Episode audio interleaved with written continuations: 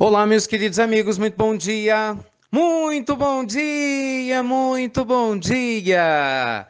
Começando, gente, com muito, mas muito carinho, mais uma pílula do nosso amado Evangelho. Hoje é domingo! Mas a nossa pílula, gente, do nosso amado Evangelho de hoje, eu gostaria de conversar com vocês a respeito de algo que acaba sendo fonte de conflito para muita gente que é quando que nós devemos dar a César o que é de César e quando dar a Deus o que é de Deus. E o que é de César e o que é de Deus.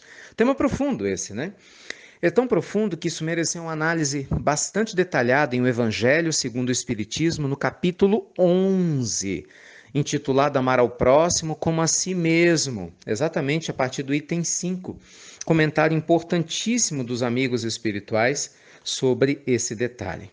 Gente, o que é importante a gente entender? Nós vivemos num mundo material e de provas e expiações, embora a gente esteja caminhando para a regeneração, ele ainda é de provas e expiações, em que muitas diferenças acontecem, não é?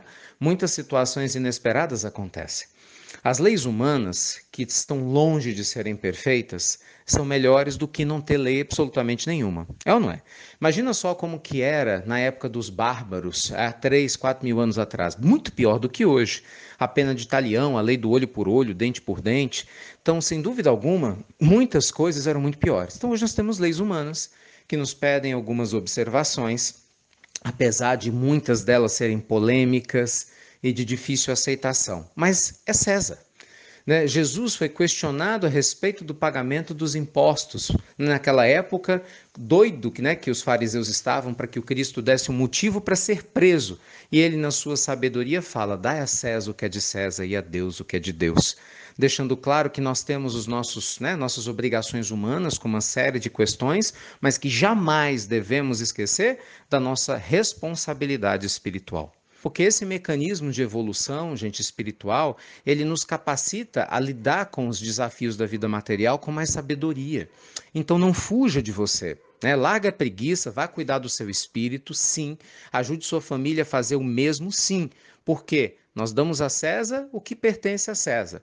Nosso esforço, nossa questão do trabalho, nossas obrigações na vida material. Mas lembre-se sempre de dar a Deus o que pertence a Deus. E é onde a gente investe para eternidade. Lembre-se disso, é o maior de todos os investimentos, é o investimento que você faz na sua própria alma.